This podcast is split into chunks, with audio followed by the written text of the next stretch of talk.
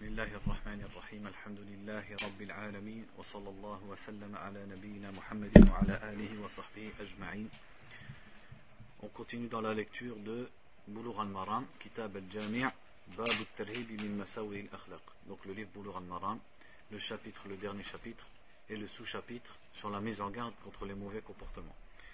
وعن حذيفة رضي الله عنه قال قال رسول الله صلى الله عليه وسلم لا يدخل الجنة قتات متفق عليه Dans ce hadith, le prophète sallallahu alayhi wa sallam dit N'entre pas au paradis un qattat. On va voir ce que c'est que le qattat. Ce hadith, il est dans les deux sahih. Donc le cheikh Abdullah al-Bassam, dit dans l'explication Al-qattatu huwa an-nammamu alladhi yanqulu kalam an-nas ba'dhum fi ba'dhum ila ba'd. لغرض الإفساد بينهم وإثارة العداوة والبغضاء فيما بينهم وكل ما عظم أمرها واشتد, واشتد خطرها كانت أكبر إثما وأعظم جرما فهي من بين الأقارب فهي بين الأقارب وذوي الرحم والأصحاب والجيران أشد منها بين الناس البعيدين Donc le qattat, il dit c'est un nammam, c'est-à-dire la personne qui fait les calomnies et qui colporte les paroles des gens les uns sur les autres pour les séparer et pour mettre l'inimité et la haine entre les gens. Et plus donc cette, cet acte est grand, et plus son danger est grand et ses conclusions sont grandes, ses conséquences, eh bien plus le péché encouru est grand, et plus le crime est grand. Et quand ça se fait entre des gens proches et des, des amis et des voisins, c'est encore pire que quand on le fait entre des gens loin, des gens lointains, pardon. النميمة من كبائر الذنوب لما يحصل فيها من الأثر السيء والعاقبة الوخيمة قال المنذري أجمعت الأمة على أن النميمة محرمة وأنها من أعظم الذنوب عند الله النميمة donc c'est cet acte qui est de colporter les paroles des gens les uns sur les autres fait partie des grands péchés car elle a des, des mauvaises conséquences et Al-Mundiri rahimahullah a dit que c'était un consensus de la communauté sur l'interdiction de An-Namima et qu'elle fait partie des plus grands péchés. جاء في النميمة نصوص مخيفة قال تعالى والذين يؤذون المؤمنين والمؤمنات بغير ما اكتسبوا فقد احتملوا بهتانا وإثما مبينا Donc il y a beaucoup de, de, textes qui mettent en garde et qui font peur vis-à-vis -vis de An-Namima. Notamment le verset qui dit Et ceux qui nuisent aux croyants et aux croyantes pour ce qu'ils n'ont pas fait, ils, ils portent certes un, un grand buhtan, c'est-à-dire un grand mensonge, une grande accusation et un grand péché.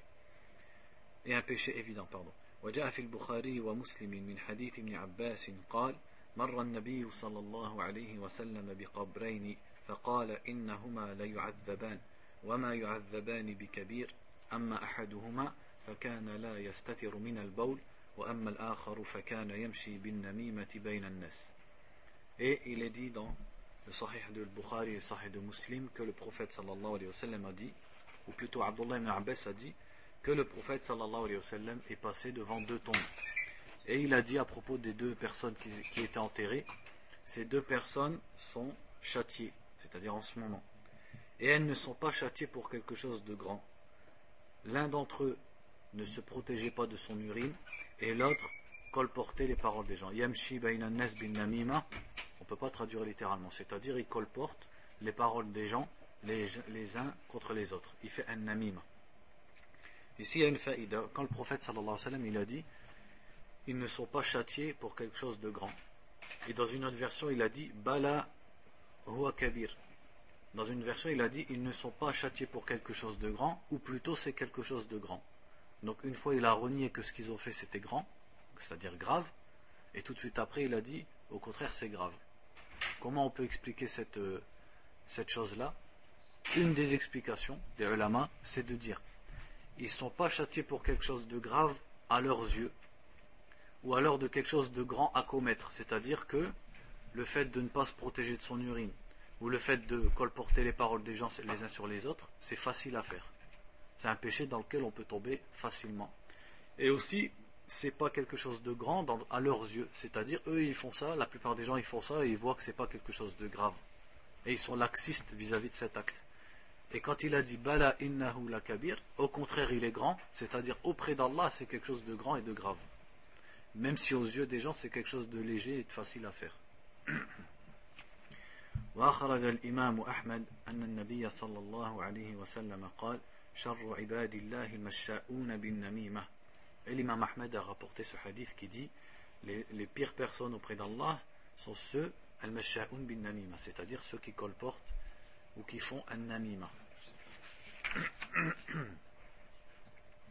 وعن أنس رضي الله عنه قال قال رسول الله صلى الله عليه وسلم من كف غضبه كف الله عنه عذابه أخرجه الطبراني في الأوسط وله شاهد من حديث ابن عمر عند ابن أبي الدنيا donc le il dit dans le Takhrij que ce hadith est faible. Ce hadith dit celui qui retient sa colère, Allah retient son châtiment.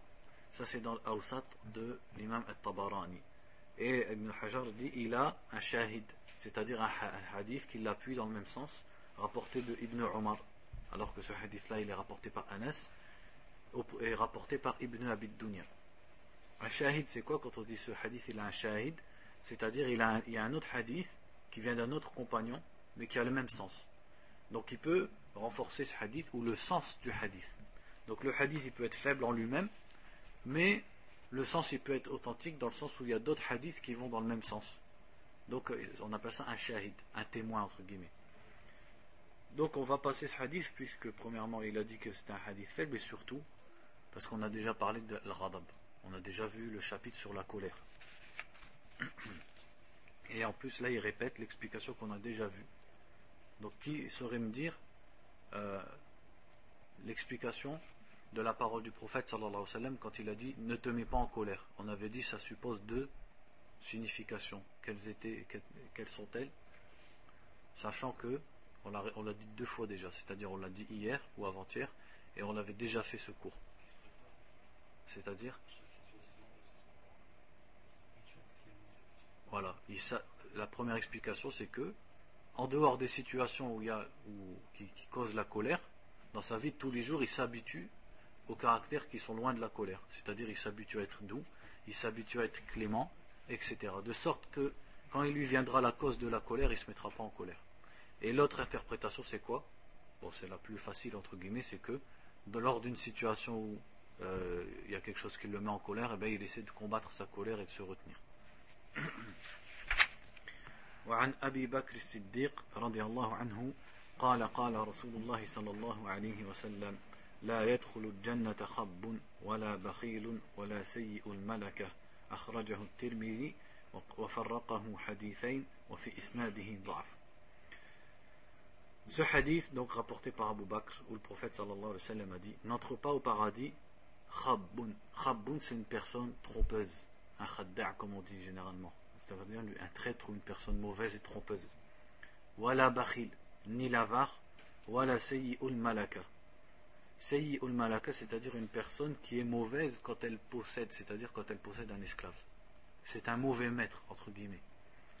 Donc il dit ce hadith, il est rapporté par Tirmidhi, mais en deux hadiths. Un hadith qui parle de Al-Khab et Al-Bakhil, et un autre hadith qui parle de ul Malaka, et il dit il y a une faiblesse dans sa chaîne de transmission. Et là, il rapporte dans le, dans l'explication le shir que notamment Al-Mundiri, Al-Iraqi, Al-Dhahabi ont dit que ce hadith il était faible. Et Sheikh Al-Albani, j'ai regardé dans Sunan al-Tirmidhi, il dit que c'est un hadith faible. Mais étant donné que le sens il est quand même appuyé par des textes du Coran, de la Sunna, on va quand même lire le, l'explication. Donc il dit الحديث يشتمل على ثلاث خصال قبيحة حرم صاحبها والمتخلق بها من دخول الجنة مما يقتضي أنها من كبائر الذنوب فإن من نفي عنه دخوله الجنة فقد أتى كبيرة كما تقدم تعريفها Donc ce hadith nous indique trois caractéristiques dont la, pers donc, la personne qui, les, qui, les, qui a ces caractéristiques et qui a ces comportements est privée du paradis. Et ça implique que ça fasse partie des péchés majeurs. Parce que quand le prophète sallallahu alayhi wa sallam dit telle personne n'entre pas au paradis, ça, implique que l'acte qu'il fait et qui va être cité dans le hadith fait partie des péchés majeurs. Comme on l'a déjà expliqué dans le. Comme Shir dit, on l'a déjà expliqué. C'est-à-dire que les péchés majeurs, c'est les péchés majeurs qui supportent. C'est-à-dire dans le hadith ou le verset du Coran nous dit celui qui fait telle chose va en enfer. Celui qui fait telle chose, il lui arrivera telle et telle chose dans sa tombe. Ou alors celui qui, qui fait telle chose à la malédiction d'Allah ou à la colère d'Allah, ou alors un péché qui implique une peine légale ici-bas. Tout ça, c'est comme ça qu'on connaît les grands péchés. Al-Oula, al-Khabbu, mukhadi' al-muhtali ala nas Al-Khabbu al-mukhadi' al-muhtali ala nas Parce que là, il n'avait pas mis alif flammes, c'est pour ça. Donc il dit, le premier c'est le trompeur. Donc celui qui ruse contre les gens.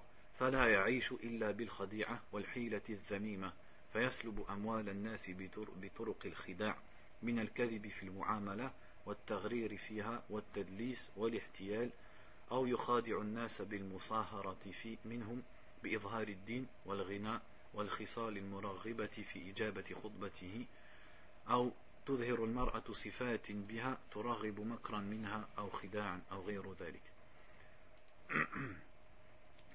Il dit donc Al-Khab, c'est celui qui ruse avec les gens et qui ne vit que par la ruse et la tromperie. Et il essaye d'acquérir les biens des gens par la tromperie dans les relations. Donc en rusant et en trompant et en déguisant dans le commerce. Ou alors en extériorisant qu'il est quelqu'un de religion et qu'il est riche. Et c'est-à-dire il extériorise des caractéristiques qui font que si il demande quelque chose, tu vas lui accorder les choses.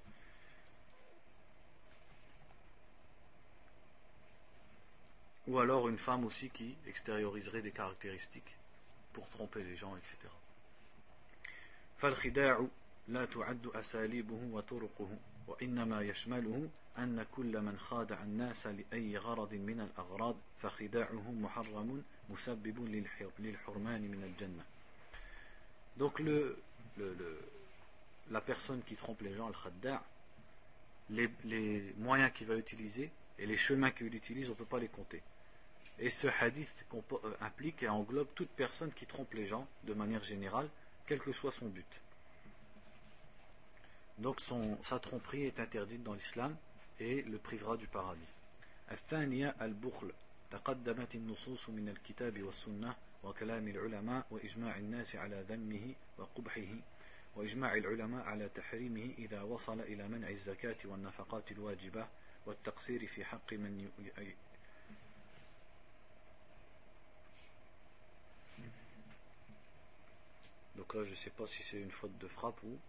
tout cas, j'arrive pas à lire ce mot.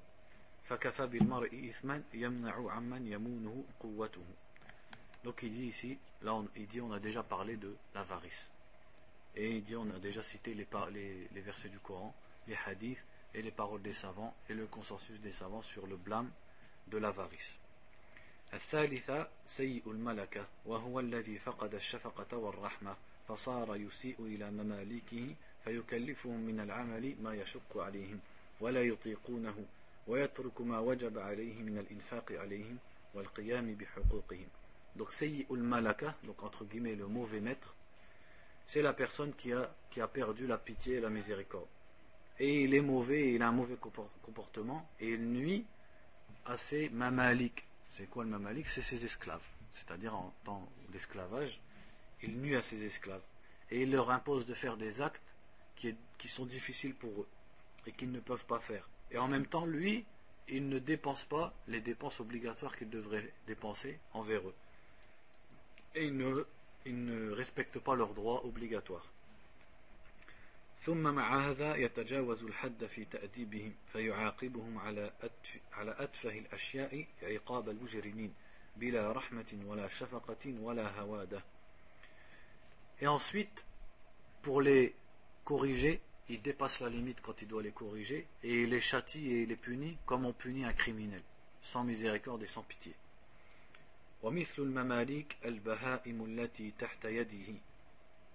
Et comme, c'est-à-dire, on peut comparer aux esclaves dans ce, domaine-là, le fait de bien les traiter, aussi ce qu'il y a sous ta main, c'est-à-dire comme les bêtes, comme quelqu'un il peut posséder des troupeaux, des bestiaux ou même les chiens de garde pour garder le troupeau, etc. Donc ceux-là aussi, ils sont sous ta malaka. Malaka, c'est-à-dire le mauvais maître. Donc le mauvais maître, ça englobe aussi celui qui a des animaux. Et donc il doit, il doit bien les traiter.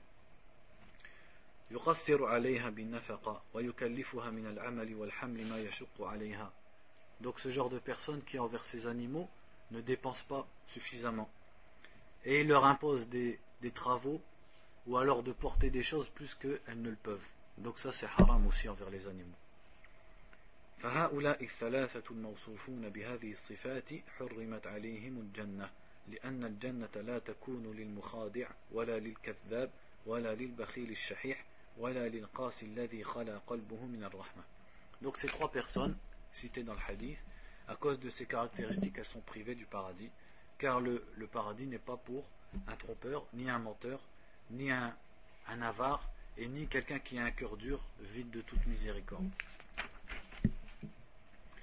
وعن ابن عباس رضي الله عنهما قال قال رسول الله صلى الله عليه وسلم من تسمع حديث قوم وهم له كارهون صب في أذنيه الآنك يوم القيامة يعني الرصاص أخرجه البخاري Dans ce hadith de Sahih al-Bukhari, rapporté par Ibn Abbas, salam, le prophète sallallahu alayhi wa sallam a dit Celui qui écoute les paroles de, de, de personnes qui ne, qui ne veulent pas ça, c'est-à-dire wahum lahu kairihun, et il déteste qu'il écoute leurs paroles.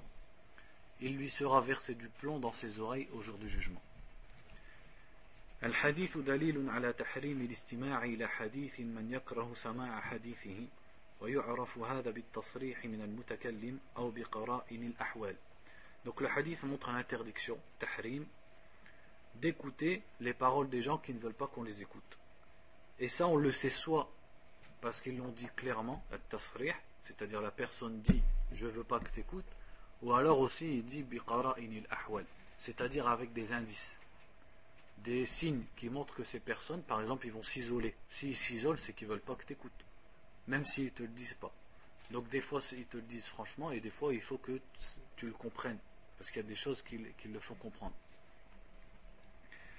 قال ابن عبد البر لا يجوز لأحد أن يدخل على اثنين في حال تناجيهما Ibn Abd al-Bar, rahimahullah, qui est un savant du 5e siècle en Andalousie, disait Il n'est pas permis à une personne d'entrer entre deux personnes pendant qu'ils se qu'ils discutent secrètement. At-tanaji, c'est-à-dire qu'ils ont une discussion privée. الوعيد الذي في الحديث يدل على أن استماع حديث من لا يرغب في سماع حديثه أنه من كبائر الذنوب. ذلك أن فيه وعيدا شديدا في الآخرة وهو لا يكون لا يكون إلا على كبيرة. Donc il dit la menace et le châtiment qui sont promis dans le hadith montrent que cet acte fait partie des grands péchés. من أدب المجالسة أن لا يدخل الإنسان في حديث اثنين لم يدخلاه فيه. ما لم يكن الحديث من المجالس العامة من المجالس العامة أو يكون من مسائل العلم. Donc il fait partie de la politesse dans al-mujalasa, c'est-à-dire le fait de s'asseoir avec les gens, qu'une personne n'entre pas dans la conversation de deux personnes qui ne l'ont pas fait participer et qui ne l'ont pas fait rentrer dans leur discussion. Sauf si c'est une assise générale. C'est-à-dire on voit qu'ils n'ont pas interdit qui que ce soit de rentrer avec eux et ils ne sont pas en train de parler, ils ne sont pas isolés, ils ne sont pas en train de parler en secret, c'est une, une assise générale. Donc là il n'y a pas de mal. Ou alors si c'est dans des questions de science. وكما يحرم استماع كلام الاثنين المتناجيين فأشد منه حرمة أن يطلع من الأماكن المرتفعة أو من خلال الأبواب والجدران على عورات الناس في منازلهم. Et pire que ça, donc dans l'interdiction, le fait d'essayer de voir les secrets ou les al-awrat, c'est-à-dire les choses intimes des gens à partir des endroits élevés. Hein, comme des fois dans certains pays, tu vois la personne elle monte sur la terrasse et elle regarde dans les fenêtres des gens. Ou alors euh, quelqu'un qui habite dans un immeuble et il prend des jumelles, par exemple. Ou alors à, à travers les portes et à travers les murs. Pour voir ce qu'il y a dans les maisons des gens et regarder les gens dans leurs maisons. ولو أن صاحب المنزل أصابه في عينه أو في أذنه أو في غيرهما لمعاقبته على نظره وسمعه لم يكن ضامنا ما تلف بذلك من أعضائه. Et si la personne qui est dans sa maison attaque, c'est-à-dire euh, violente entre guillemets, la personne qui était en train de regarder ou d'écouter, dans son œil ou son oreille ou autre, pour le punir de ce qu'il est en train de faire, d'avoir écouté ou regardé dans sa maison, dans l'islam, on n'a rien et il n'a pas de compte à rendre devant le juge. Il n'a pas à payer pour ce qu'il a pu toucher, s'il a crevé un œil, s'il a coupé une oreille, etc. Il n'est pas damin, c'est-à-dire c'est pas, il n'a pas, il a pas de compte à rendre devant le juge et il ne doit pas donner une compensation. Il était dans son droit. فقد تقدم حديث أبي هريرة في البخاري ومسلم أن النبي صلى الله عليه وسلم قال لو أن امرأ اطلع عليك بغير إذن فخذفته بحصى ففقأت عينيه لم يكن عليك جناح زاد أحمد والنسائي فلا فدية له ولا قصاص Dans un hadith qui est dans le Bukhari et Muslim, le prophète sallallahu alayhi wa sallam a dit Si un homme venait à regarder vers toi, donc là on comprend dans les choses privées bien sûr, sans ta permission, et que tu lui jetterais un caillou et que tu lui crèverais ses yeux, tu n'aurais pas de compensation à donner. Et il n'y a pas de mal contre toi. Et dans une autre version, qui est chez Ahmed el-Nasa'i, il a dit Tu n'as pas de compensation, ni de, entre guillemets de talion. C'est-à-dire il n'y a pas de, de répondant. وعن أنس رضي الله عنه قال قال رسول الله صلى الله عليه وسلم طوبى لمن شغله عيبه عن عيوب الناس أخرجه البزار البزار بإسناد حسن donc ce hadith qui est dans le Mousnad de Al-Bazzar, rahimahullah, et Ibn Hajar il dit sa chaîne de transmission elle est Hassan. Ce hadith il dit Touba pour la personne qui est occupée par ses défauts et qui se détourne des défauts des autres. C'est-à-dire qui est suffisamment occupé par ses défauts pour s'occuper des défauts des autres. Touba, Touba on peut traduire par bonheur à cette personne. Donc dans l'explication il dit هذا الحديث الشريف فيه توجيه رشيد لمن يريد السير إلى الله تعالى فيقطع المفاوز المعوقة حتى يجد طعم الوصول وذلك باتباع الآثار المحمدية والتعاليم الإسلامية فمن ذلك Donc ce hadith nous donne une bonne orientation pour celui qui veut marcher vers Allah Azzawajal. Et donc qui veut couper toutes les causes qui l'empêcheraient d'arriver à goûter l'arrivée à son but. Et ça, ça ne peut arriver qu'en suivant les traces du prophète sallallahu alayhi wa sallam et les enseignements de l'islam, qui comportent notamment أولا من شغله عيبه فصار جدا في التخلص من رذائل الذنوب ومعوقات المعاصي والآثام فمثل هذا يرجى أن يتخلى منها فيصبح بهذه المجاهدة نقيا صافيا من أدران الذنوب Il dit la première chose, c'est une personne qui s'occupe de ses propres défauts et qui devient assidu à se débarrasser des, bassesses et des, des, mauvais péchés et des péchés qui l'empêchent, c'est-à-dire qui, qui l'empêchent d'arriver à son but. Il dit ce genre de personne, on espère qu'il arrivera à se débarrasser donc des péchés et que grâce à cet effort contre lui-même, al-mujahada, il deviendra pur et il deviendra propre de, de la saleté des péchés. Donc ça c'est pour celui qui s'occupe de ses propres défauts. ثانيا من تخلى من وضر الذنوب فإنه سيتحلى بفضائل الأخلاق التي أولها طاعة الله تعالى وفعل ما يجمله ويهذبه ويقربه De la deuxième chose à dire, c'est que celui qui se dégage de la saleté des péchés, il va forcément ensuite s'embellir par les bons comportements. Et le premier de ces bons comportements, c'est l'obéissance d'Allah et le fait d'accomplir ce qui va embellir la personne et qui va corriger et rapprocher d'Allah cette personne. ثالثا هو بجهاد نفسه وعسفها للتخلي من الرذائل والتحلي بالفضائل قد شغل قد شغل وقته بإصلاح نفسه فسلم من تبعة تتبع الناس. La troisième chose, c'est qu'en combattant son âme pour se dégager des bassesses et des péchés, et pour l'embellir par les, les, bonnes choses et les bons comportements, eh bien, il a occupé son temps par la correction, son autocorrection. Et donc il sera dégagé et il sera saint de, du malheur qui est, ou du mauvais comportement qui est de chercher les défauts des autres. بهذا السلوك المستقيم والسير, والسير إلى الله تعالى بهذه بهذا الاتجاه الحميد استحق جائزة طوبى التي هي إما شجرة في الجنة يسير الراكب في ظلها مئة عام لا يقطعها وإما درجة عالية في الجنة والله الموفق Il dit, par ce comportement droit, il a atteint le, le cadeau, entre guillemets, de Touba, donc qui est cité dans ce hadith, quand il a dit Touba à cette personne. Et il dit Touba, c'est soit un arbre au paradis, si un cavalier il, il, il voyagerait dans l'ombre de cet arbre pendant 100 ans, il n'aurait toujours pas franchi l'ombre de cet arbre. C'est-à-dire tellement il est grand. Ou alors Toba, c'est un grand degré au paradis. C'est-à-dire là, il nous donne deux interprétations de ce que ça veut dire Toba. Et ça, donc, on doit en tirer profit. Parce que maintenant, la, plupart de nos discussions, elles tournent autour de euh, s'occuper d'un tel ce qu'il a fait, un tel ce qu'il a fait. Et des fois, tu vois des personnes, tu regardes dans sa vie, il n'y a ni occupation par la science, ni occupation par l'adoration, ni quoi que ce soit qui pourrait le, sur quoi on pourrait le vanter. Mais par contre, pour juger les autres, il est, le premier. Ceux-là, c'est des incapables, ceux-là, ils n'ont rien fait, celui-là, euh, je sais pas pourquoi il fait ça, etc., etc. Et il critique. Et des fois, il critique les gens qui essayent de faire da'wah et qui essayent d'apporter une petite brique à l'édifice pour essayer au moins que les gens ils essayent d'entendre un peu la parole d'Allah et du prophète sallallahu sans qu'on ait la prétention de d'être ni des savants ni même des tollabin ni même des étudiants en sciences mais simplement essayer de de ramener une béquille parce qu'on est des gens qui boitent donc euh, comme euh, d'essayer de traduire au moins des textes en arabe et puis d'expliquer un, minimum de connaissances.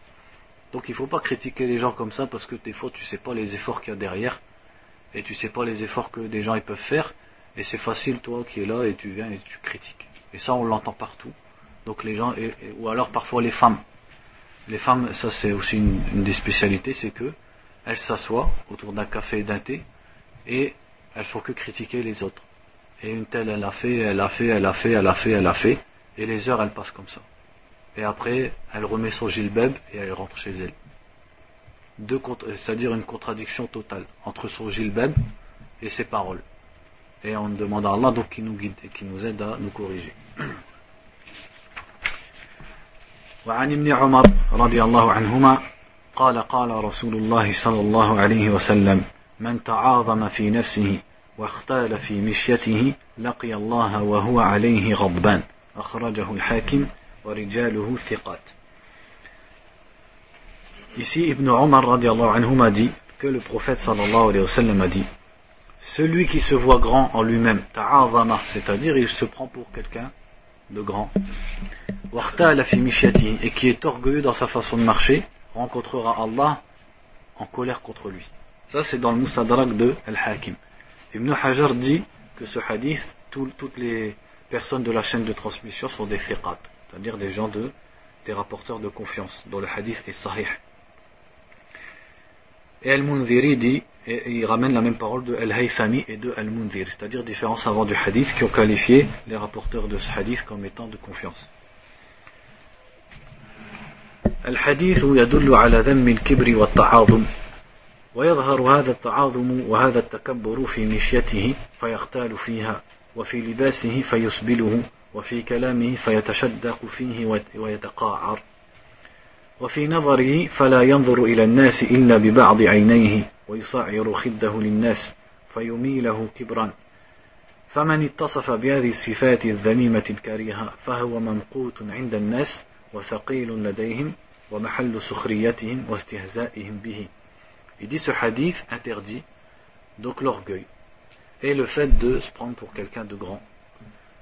Et ce, caractère, il peut être dans la façon de marcher, donc c'est-à-dire il marche par orgueil. Il peut être dans ses vêtements, à tel point qu'il fait descendre, il traîne ses vêtements en dessous de sa cheville par orgueil. Ou il peut être dans la parole. Hein, il essaie de dire des belles paroles et tu vois qu'il insiste sur sa façon de parler comme il a été cité dans certains afas, comme une vache qui est en train de mâcher de l'herbe. Hein, il y a des afal qui comparent la personne qui cherche à être éloquente à une vache qui, qui mâche d'eux, parce qu'une vache elle fait comme ça avec ses mâchoires. Et tu vois les personnes, et ça c'est la spécialité des, euh, des non-musulmans ou des intellectuels qui, notamment qui cherchent à critiquer l'islam. Tu le vois comme ça, on dirait une vache en train de mâcher de l'herbe. Tellement il essaye de dire des beaux mots. Mais si sa parole tu la prends et tu la traduis en mots normaux, comme nous on parle, ben, il n'y a rien derrière. Il n'y a pas d'argument. C'est juste des belles paroles, c'est tout. Et donc il dit aussi, ça peut être dans son regard. C'est-à-dire il, il dédaigne de regarder les gens et il leur donne qu'une partie de son regard et il, se détourne. Donc celui qui a ce genre de caractéristiques, auprès d'Allah, il encourt la colère. C'est-à-dire il est, il est détesté auprès d'Allah et auprès des gens aussi. Il est lourd pour les gens et les gens ils vont se moquer de lui parce que ça va se retourner contre lui. أما عند الله تعالى فإنه يلقى ربه يوم القيامة وهو عليه غضبان وغضبه مستوجب لعقابه فالكبر والتعاظم من كبائر الذنوب Il dit quant à ce qui est auprès d'Allah, eh bien, il rencontre Allah alors qu'il est en colère contre lui au jour du jugement. Et la colère d'Allah implique un châtiment. Et donc on en comprend à partir de là que l'orgueil fait partie des grands péchés.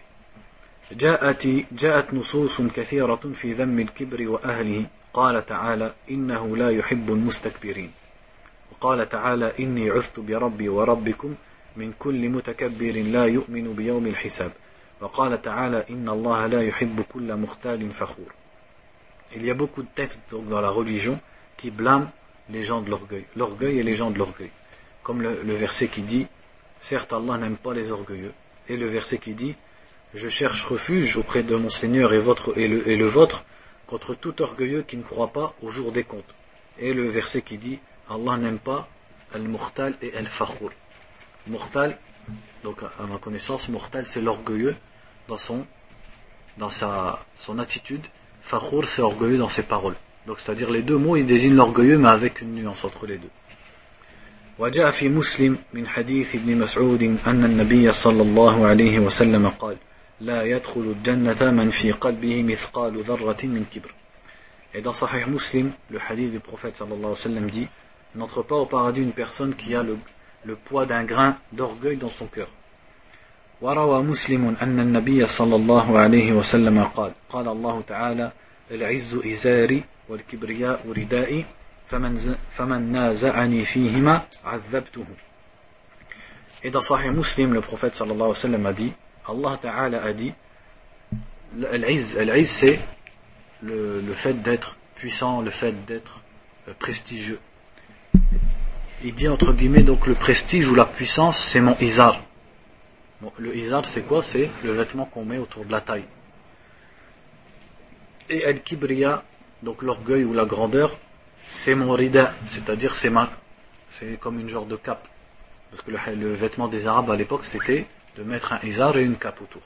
Donc Allah dit, la grandeur, c'est mon izar et l'orgueil, c'est mon rida. Et celui qui cherche à me les prendre, c'est-à-dire qui me, qui me, qui se les dispute avec moi, je le châtie. قال في مختصر الإحياء الكبر والعجب داءان مهلكان والمتكبر والمعجب سقيمان مريضان Donc dans le résumé de l'Ihya, donc je pense, comme je vous avais dit, que c'est Ibn al-Jawzi, rahimahullah, qui dit. Donc l'orgueil, al-kibr et l'ajab, c'est-à-dire d'être imbu de soi-même, sont deux maladies qui mènent à la perte. Et celui qui a ces deux maladies-là, il est malade. وهما عند الله ممقوتان بغيضان وقدم الله الكبر في مواضع من كتابه et auprès d'Allah elles sont détestées ces deux personnes enfin, les personnes qui ont cette caractéristique sont détestées et elles ont la colère et Allah a blâmé ça dans beaucoup de passages de son livre فقال سأصرف عن آياتي الذين يتكبرون في الأرض بغير الحق comme Allah a dit je détournerai de mes signes ceux qui s'enorgueillissent sur terre sans droit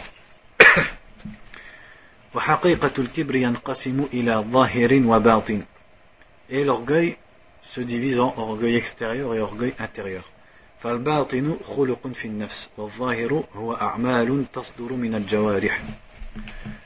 Il dit donc, quant à l'orgueil intérieur, c'est quelque chose qui est dans l'âme. Et à l'extérieur, ce sont des actes.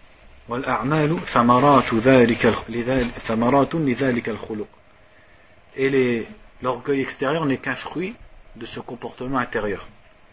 وخلق الكبرياء موجب للأعمال فالأصل هو الخلق الذي في نفسه فوق غيره من صفات الكمال فعند ذلك يكون متكبرا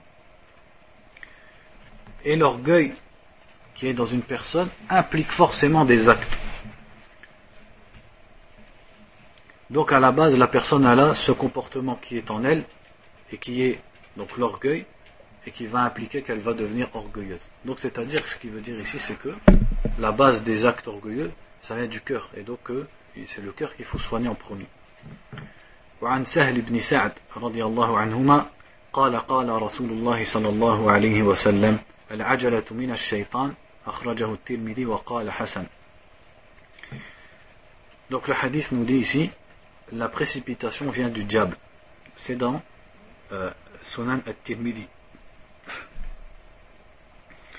J'ai regardé, donc Sheikh al-Albani dit que c'est un hadith faible, dans Sunan al-Tirmidhi. On va quand même lire l'explication parce que, comme on va le voir, le sens il est, il est correct quelque part, parce qu'il va citer d'autres textes. الأناة والرفق أصل كبير في سياسة الأمور في سياسة في سياسة الأمور وعلاجها. لذا جاء في صحيح مسلم أن النبي صلى الله عليه وسلم قال: ما كان الرفق في شيء إلا زانه. Donc la douceur et la, le fait d'aller doucement, c'est un remède dans le fait de traiter les affaires. Et c'est pour ça que le prophète a dit, comme dans Sahih Muslim, sallallahu alayhi wa sallam, la douceur n'est pas dans une chose sans qu'elle ne l'embellisse.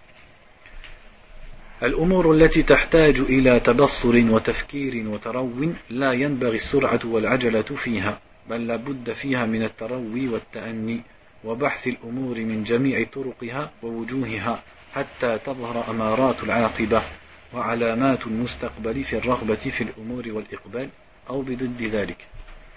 Il dit les affaires de la vie présente qui mérite réflexion, il ne faut pas se précipiter dans ce genre d'affaires.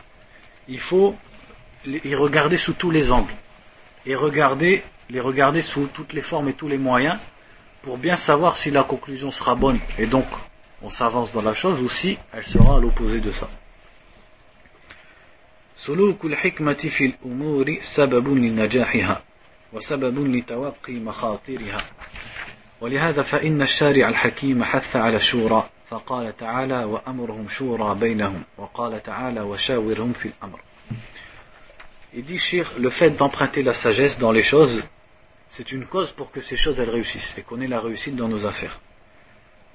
Et c'est une cause pour être protégé des différents dangers qui peuvent nous toucher dans les affaires. Et c'est pour ça qu'Allah Ta'ala nous a légiféré par sa sagesse à shura, c'est-à-dire la consultation. Et il a dit, leurs affaires sont shura entre eux, c'est-à-dire leurs affaires sont, le fruit d'une sont l'objet d'une consultation entre eux. Ça c'est quand Allah a décrit les croyants. Il a dit leurs affaires sont l'objet d'une consultation entre eux. Et dans un verset Allah a dit fil amr et consulte-les dans les affaires. وشرع الله تعالى صلاة الاستخارة ودعائها ليجمع المسلم بين استخارة الله تعالى في الأمور وبين مشاورة الخلق وأخذ ما لديه من الشورى والنصيحة في ذلك.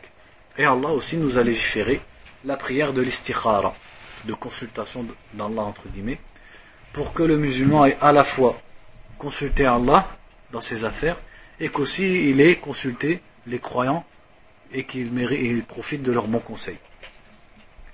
هناك أمور واضحة واضحة المعالم بينة السبل فلا ينبغي التأني فيها لئلا يضيع الوقت عنها والمبادرة إليها فتفوت الفرصة Cheikh dit il y a certaines affaires qui sont dans la, la le, qui sont claires et ce genre d'affaires il ne faut pas chercher à ralentir dedans c'est-à-dire il dit il y a des affaires surtout les affaires de la vie d'ici-bas où il faut aller doucement ça, ça demande réflexion comme le commerce, comme le mariage, comme, comme les études, etc. Mais il y a des affaires où il faut se précipiter. Et il ne faut pas dire non, il faut euh, l'ajala min shaitan. Des fois, il y a des, gens, tu veux les emmener dans une affaire de la religion, puis ils te disent l'ajala min shaitan. Non, là c'est une erreur. Parce qu'il y a des choses où il faut se précipiter, il ne faut pas ralentir. Parce qu'après l'occasion, elle va passer, si tu la manques. Donc il dit ومن أهمها طاعة الله تعالى والمسارعة في الخير والعبادات. Il dit parmi ces choses où il ne faut pas se ralentir, c'est l'obéissance à Allah. Et le fait de s'empresser dans, les, dans le bien et dans les, les adorations. قال تعالى وسارعوا إلى مغفرة من ربكم وجنة عرضها السماوات والأرض. Et Allah nous dit et empressez-vous à un pardon de votre Seigneur et à un paradis dont la largeur équivaut aux cieux et à la terre. وقال تعالى واستبقوا الخيرات et aussi il nous dit et empressez-vous aux bonnes choses وقال تعالى يسارعون في الخيرات وهم لها سابقون et dans un autre verset et ils s'empressent aux bonnes choses et ils sont les premiers à les faire وجاء في البخاري ومسلم من حديث أبي هريرة قال جاء رجل إلى النبي صلى الله عليه وسلم ah, الحمد لله j'avais pas vu Donc, frère Kamel, il dit que Sheikh Al-Albani, il a authentifié ce hadith dans Silsila Sahiha. Parce que moi, j'ai pas Silsila à la maison. Donc, quand je regarde, je regarde que dans les sunan. Je peux pas regarder dans Silsila. Masha'Allah. Donc, raison de plus pour lire l'explication. Donc, il dit جاء رجل إلى النبي صلى الله عليه وسلم فقال أي الصدقات أعظم أجرا Donc un homme a dit au prophète صلى الله عليه وسلم Quelles aumônes ont la plus grande récompense قال أن تتصدق أن تصدق وأنت صحيح شحيح تخشى الفقر وتأمل البقاء ولا تهمل حتى إذا بلغت الحلقوم قلت لفلان كذا ولفلان كذا وقد كان لفلان والنصوص في هذا كثيرة Donc un homme a demandé quelles sont les aumônes qui ont le plus des récompenses. Et le prophète sallallahu alayhi wa sallam a dit c'est que tu donnes alors que tu es en bonne santé et que tu es avare, c'est-à-dire que tu, es, tu aimes ton argent et que tu espères rester longtemps, vivre longtemps. Et il dit mais n'attends pas jusqu'à ce que la mort te vienne et tu dises ça c'est pour un tel, ça c'est pour un tel, alors que c'est déjà pour un tel. C'est-à-dire que de toute façon tu vas mourir et ton argent il va partir dans l'héritage. Donc n'attends pas la mort pour distribuer. وعن عائشة رضي الله عنها قالت قال رسول الله صلى الله عليه وسلم الشؤم سوء الخلق Akhrajahu Ahmed wa fi. Ici, Aïcha rapporte que le prophète sallallahu alayhi wa sallam a dit Le malheur ou la calamité ou la malchance, entre guillemets, donc ashum, on peut le traduire de plusieurs façons, c'est le mauvais comportement. Ça, c'est rapporté dans le mousnad de l'imam Ahmed. Il faut, pas mettre il faut éviter les musiques dans les, sonneries de téléphone. Parce que le prophète sallallahu alayhi wa sallam a interdit al-ma'azif, comme c'est cité dans Sahih Bukhari. Al-ma'azif, c'est les objets qui font de la musique. Donc même le téléphone, il faut pas mettre de la musique dedans. Ahmed Donc il dit c'est rapporté par Ahmed et il y a de la faiblesse dans sa chaîne de transmission. Il dit dans l'explication الخلق الحسن هو خلق المصطفين من عباد الله تعالى الذين قال الله عنهم والكاظمين الغيظ والعافين عن الناس فهو رأس الأخلاق الفاضلة ودليل السعادة الأبدية Il dit le bon comportement, c'est le comportement des élus d'Allah, dont il a dit, et ceux qui répriment leur rage, et ceux qui pardonnent les gens. Et il dit donc ça, c'est la tête des bons, des bons caractères, et c'est une preuve du futur, du bonheur futur et éternel de la personne. فقد قال فقد قال صلى الله عليه وسلم البر حسن الخلق رواه مسلم et le prophète a dit al-bir c'est-à-dire la piété ou le bien ou la foi c'est le bon comportement وقال عليه الصلاة والسلام إن خياركم أحسنكم خلقا رواه البخاري ومسلم et il a dit sallallahu alayhi wa sallam les meilleurs d'entre vous sont ceux qui ont le meilleur comportement ça c'est dans les deux sahih وقال إن المؤمن ليدرك بحسن خلقه درجة, درجة الصائم القائم رواه أبو داود Et il a dit dans les sunan d'Abu Daoud, le croyant rattrape ou euh, accède par son bon comportement au degré de ceux qui jeûnent et de ceux qui prient la nuit. فهو سعادة وفلاح ونجاح في أمور الدنيا والآخرة. Donc le bon comportement c'est du bonheur et c'est de la réussite dans les affaires d'ici-bas et de l'au-delà. أما سوء الخلق فهو عذاب على صاحبه وعلى من حوله من أهل وأصحاب وعملاء وزملاء فسوء خلقه شؤم عليه لأنه ممقوت مكروه مستثقل بغيض إلى كل أحد منبوذ في مجتمعه فمضر سوء خلقه وبال عليه في دنياه وأخراه Il dit quant au mauvais comportement, c'est comme un châtiment sur la personne qui est dotée d'un mauvais comportement. et sur ceux qui sont autour de lui, comme sa femme, sa famille, et ses collègues et ses, ses camarades. Donc le mauvais comportement, c'est un malheur contre lui, qui lui ramène, c'est-à-dire il est détesté des gens, et les gens, il est lourd pour les gens. Et les gens, ils le détestent et il est rejeté dans sa société. Donc, c'est lui-même qui, qui subit les mauvaises conséquences de son, de son mauvais comportement ici-bas et dans l'au-delà. وعن أبي الدرداء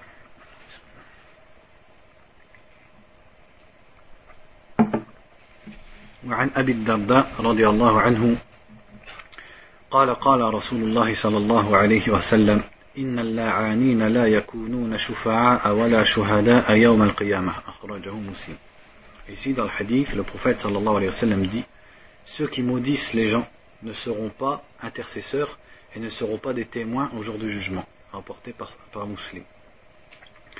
الحديث يدل على تحريم اللعن وأنه لا يجوز للمسلم أن يتفوه به لأنه من السباب المحرم ومن اللفظ القبيح Donc le hadith montre l'interdiction du fait de maudire et qu'il est interdit aux musulmans de prononcer ce genre de paroles et qui rentre dans as-sibab, as-sibab qu'on a vu hier. نفى النبي صلى الله عليه وسلم عن مكثر اللعن قبول, قبول شهادته لأن الشهادة لا تكون إلا من عدل. Donc ici le prophète renie que quelqu'un qui, qui, qui maudit beaucoup soit témoin, car le témoignage ne peut provenir que d'une personne de confiance, adl. كما قال تعالى ممن ترضون من الشهداء comme il est dit quand Allah nous a demandé de choisir des témoins des témoins que vous agréez فمن لم نرضهم لا يكونون شهداء ولا شفعاء donc ceux dont on n'est pas satisfait ne sont ni des témoins ni des intercesseurs وكثير اللعن ليسوا بمرضيين عند الله ولا عند خلقه or ceux qui maudissent beaucoup ne sont ni agréés auprès d'Allah ni auprès des gens الظاهر أن نفي قبول شهادة كثير اللعن عامة في الحياة الدنيا وفي الآخرة. Et l'aspect apparent du hadith, il dit le shir, c'est que quand il a renié que la, la, le témoignage de celui qui maudit beaucoup soit accepté, c'est aussi vrai ici-bas que dans l'au-delà. ففي الدنيا هم ساقط العدالة فلا يصلحون شهودا في الخصومات لإثبات الحقوق. Donc ici-bas, ils perdent al-adala. Al-adala, c'est-à-dire le euh, caractère qu'une personne, on accepte, notamment sa, son témoignage. Donc une personne pieuse et de bon comportement. Et donc ils ne conviennent pas être des témoins dans les disputes entre les gens. Et pour, euh, pour euh, accorder des droits, des droits à des personnes. C'est-à-dire le témoignage de celui qui fait beaucoup ça, il est refusé. ولا في الآخرة أيضا حينما تشهد الأمم أن رسلهم بلغوا الرسالة وأدوا الأمانة فهؤلاء اللاعنون ليسوا من هؤلاء الشرفاء الذين قاموا بأداء الشهادة والتزكية لأنبيائهم Et dans l'au-delà non plus, donc lorsque les communautés témoigneront de leurs messagers comme quoi ils ont transmis, eh bien ceux qui disent beaucoup la malédiction ne seront pas parmi eux, parmi ces nobles qui disent le témoignage et qui témoignent de, de la bonté de leur prophète. Donc on va s'arrêter là et puis nous on se revoit à 18h30. شاء الله نسأل الله تعالى أن يرزقنا العلم النافع والعمل الصالح وصلى الله وسلم على نبينا محمد وعلى آله وصحبه.